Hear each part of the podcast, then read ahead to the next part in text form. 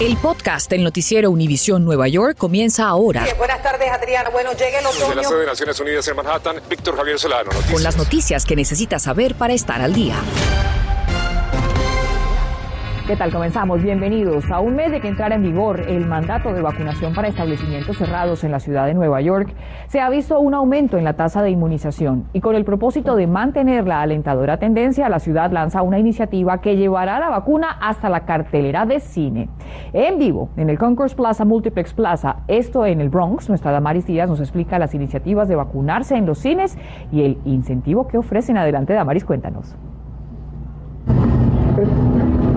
Hola Adriana, muy buenas tardes. Así es, sabes que desde que el alcalde Bill de Blasio anunció Key to NYC el día 13 de septiembre, todas las personas que han querido entrar a ver una película en cines como este aquí han tenido que mostrar su prueba de vacunación contra el COVID-19. Así que para motivar a quienes aún no están vacunados, especialmente a los jóvenes que usualmente les encantaba venir a ver las películas en los cines antes de que empezara la pandemia, la ciudad de Nueva York está lanzando otra iniciativa. Esta se llama Backs to the Movies y arranca este mismo fin de semana.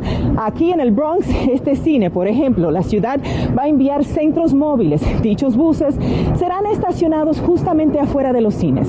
Los asistentes podrán vacunarse de forma gratuita. Luego podrán pasar dentro del cine a comprar sus boletos y popcorn y disfrutar a lo grande, como dijo el alcalde Bill de Blasio en una conferencia de prensa.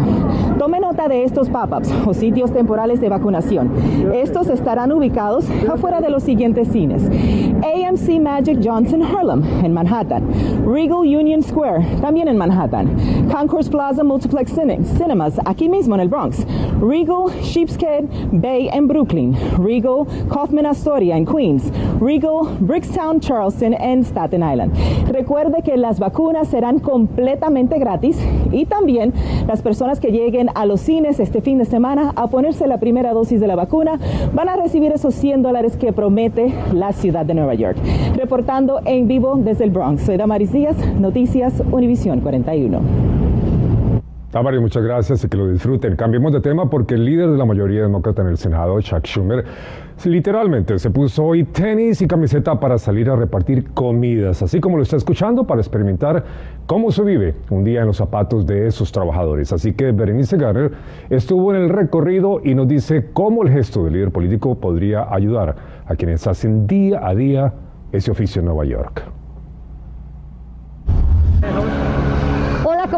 Hoy ha sido un día súper interesante. Ellos son los que hacen las entregas a domicilio de comida. Estoy tratando aquí de aprender cómo funciona la bicicleta y aquí vamos.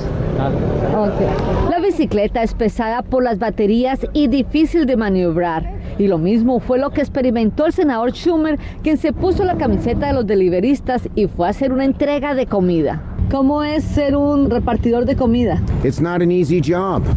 It's both hard work, it's dangerous. Dijo que no es un trabajo fácil, que es duro y peligroso. ¿Qué leyes va a proponer después de esta experiencia? For instance, they want little kiosks, little shelters where they can rest, go to the bathroom. Explicó que tiene muchas ideas como crear áreas de descanso para que puedan ir al baño y recargar las baterías, asimismo como crear más líneas solo para bicicletas por toda la ciudad. Es un orgullo poder representar a muchos de mis compañeros. Jonan fue el encargado de guiar al senador en este día como repartidor de comida.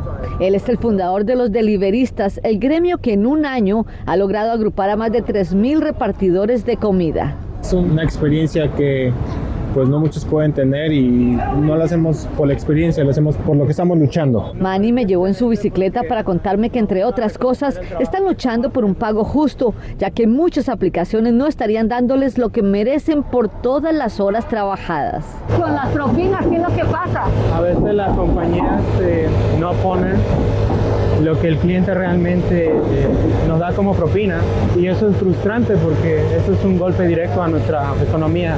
Además no tienen seguro ni beneficios. En cuanto a los peligros, 17 de ellos han muerto en el último año. Manny ya tuvo dos accidentes. Pero también tenemos que tener cuidado con los automovilistas y con los robos. Cada situación que enfrentamos aquí afuera pues nos pone en riesgo. Lo acabas de ver. Y es que no es fácil torear el tráfico y pasar en medio medio de camiones y autos con una bicicleta de más cargada de comida. Si a esto le sumamos la lluvia y la nieve, se vuelve peligroso, sumamente peligroso. Ya veo. El senador no la vio fácil y eso que trajo consigo su bicicleta liviana y un séquito de seguridad que frenaba los autos. ¿Espera una propina hoy? The tip I got is watching hardworking people like Onan. La propina que recibí, dijo, fue ver a un trabajador arduo como Jonan y aprender de él. Y esta es la realidad que viven nuestros repartidores aquí en la calle. Adiós. Berenice Garner, Noticias Univisión 41.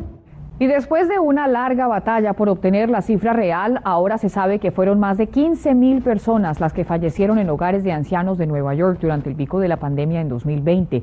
Y muchos señalan como una de las principales causas la directiva del entonces gobernador Andrew Cuomo de que estos centros tenían que aceptar a pacientes infectados. Este martes, la actual gobernadora Kathy Hochul le pidió perdón a familiares de las víctimas y en esa reunión se encontraba Alexa Rivera, cofundadora de la Fundación Voices o Voices for Seniors, y nos conectamos con ella vía Skype. ¿Cómo fue ese encuentro con la gobernadora Hochul del que participó tu hermana? Buenas tardes. Gracias. Eh, ella, la gobernadora, gracias a Dios, nos dio un tiempo para poder expresar nuestro, nuestro dolor, nuestro dilema, porque todavía de 19 meses después, todavía estamos preguntándonos por qué ellos de todos los lugares donde pudieron haber puesto los ancianos, los pusieron donde están los más, los más vulnerables al, al, COVID. Mm. ella fue, tenía mucha compasión y nosotros estamos bien agradecidas. ¿Qué fue lo que más eh, las motivó a ustedes a convertirse en activistas por los derechos de las personas de la tercera edad? Usted no sabe lo que es eh, perder a su madre cuando uno esperaba eh, recibirla en su casa y después de tres días cuando ya estábamos teníamos todo preparado para recibirla, ella se nos fue de las manos. Así de repente nosotros no tuvimos otra alternativa que poner nosotros luchar por ella. ¿Qué otros cambios están ustedes empujando para que haya justamente se gestionen en los hogares de cuidado de ancianos? Nosotros participamos en la legislación que se llama HR 3733, que se llama el Essential Caregiver Act, que supuestamente es para que ningún anciano lo dejen solo en un centro de ancianos en caso de una emergencia, como, como nosotros estamos experimentando a la, la pandemia.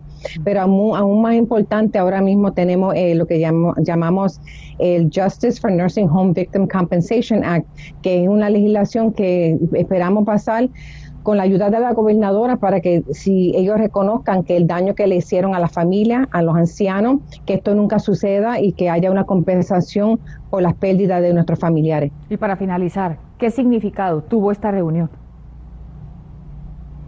Esto es una oportunidad para la gobernadora, una tremenda oportunidad para que ella sea líder en contraste como el gobernador como que no nos quiso dar el tiempo y, nos hizo mucho más daño de lo que ya estábamos nosotros experimentando.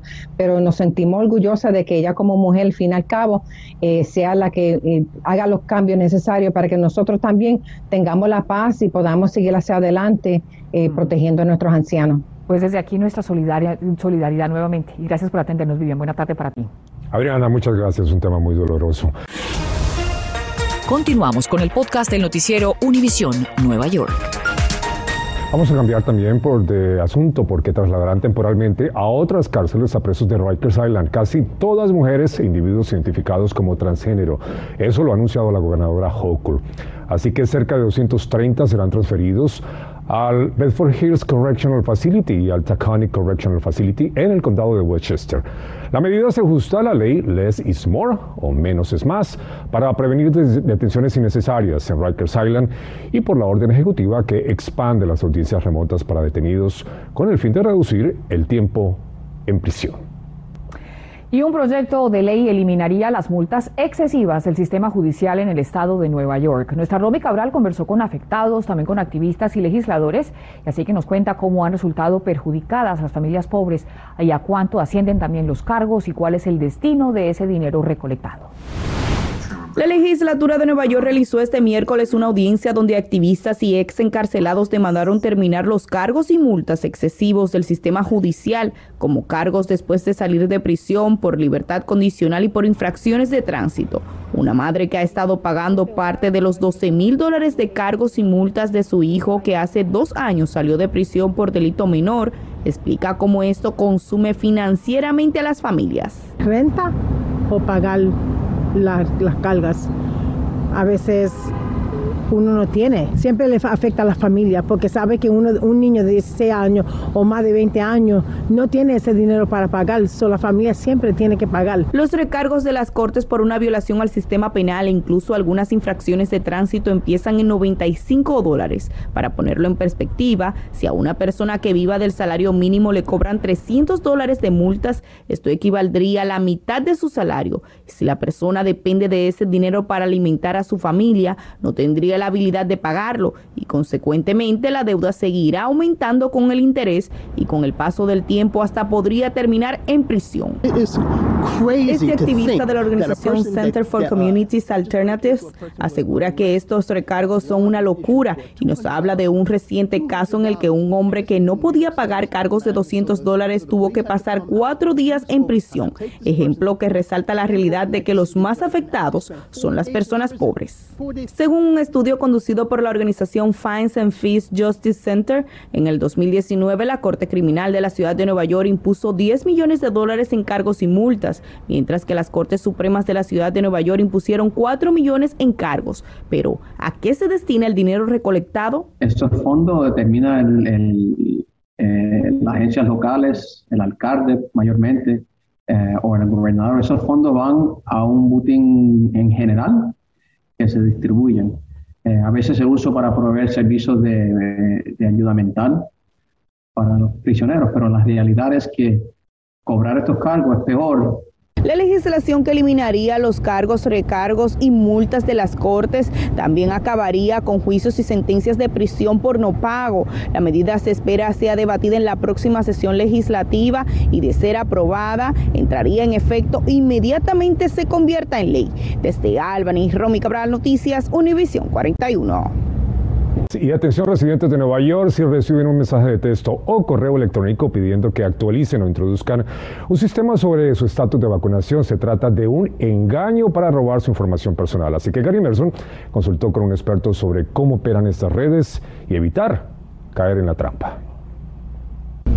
Al ampliarse el número de lugares de trabajo y entretenimiento que requieren que más personas se vacunen y muestren esta prueba, los malhechores están aprovechando para enviar este tipo de trampas que puede venir como un mensaje de texto, no solo a su teléfono celular, sino también a un computador, en que, como pueden ver, envían un enlace que lo lleva hasta esta página, que como pueden ver, tiene una dirección extraña y hasta mala ortografía. Por eso la División de Protección al Consumidor del Estado de Nueva York alertan de no abrir ningún archivo en que usted no confíe cuando las personas instalan el código malicioso. Un experto en seguridad cibernética nos explica paso a paso las consecuencias de dejarse guiar por enlaces o direcciones electrónicas que usted no está esperando.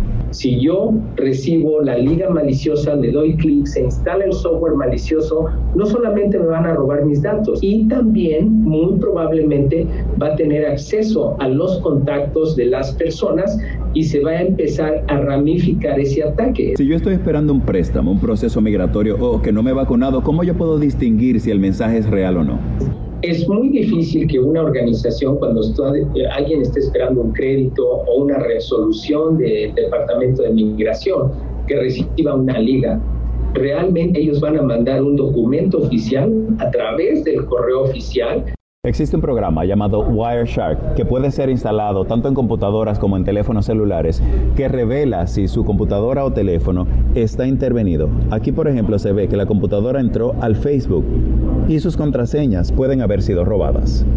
Entre las recomendaciones que hace el Departamento de Protección al Consumidor es que analice el remitente y la fuente de dónde viene, si tiene mala ortografía o la gramática, si usa amenazas de que puede perder algún beneficio, además no envíe información personal por mensaje de texto y no publique información confidencial en las redes sociales. En univisionnuevayork.com encuentra toda una guía de cómo protegerse de los fraudes cibernéticos. Gary Merson Noticias, Univision 41.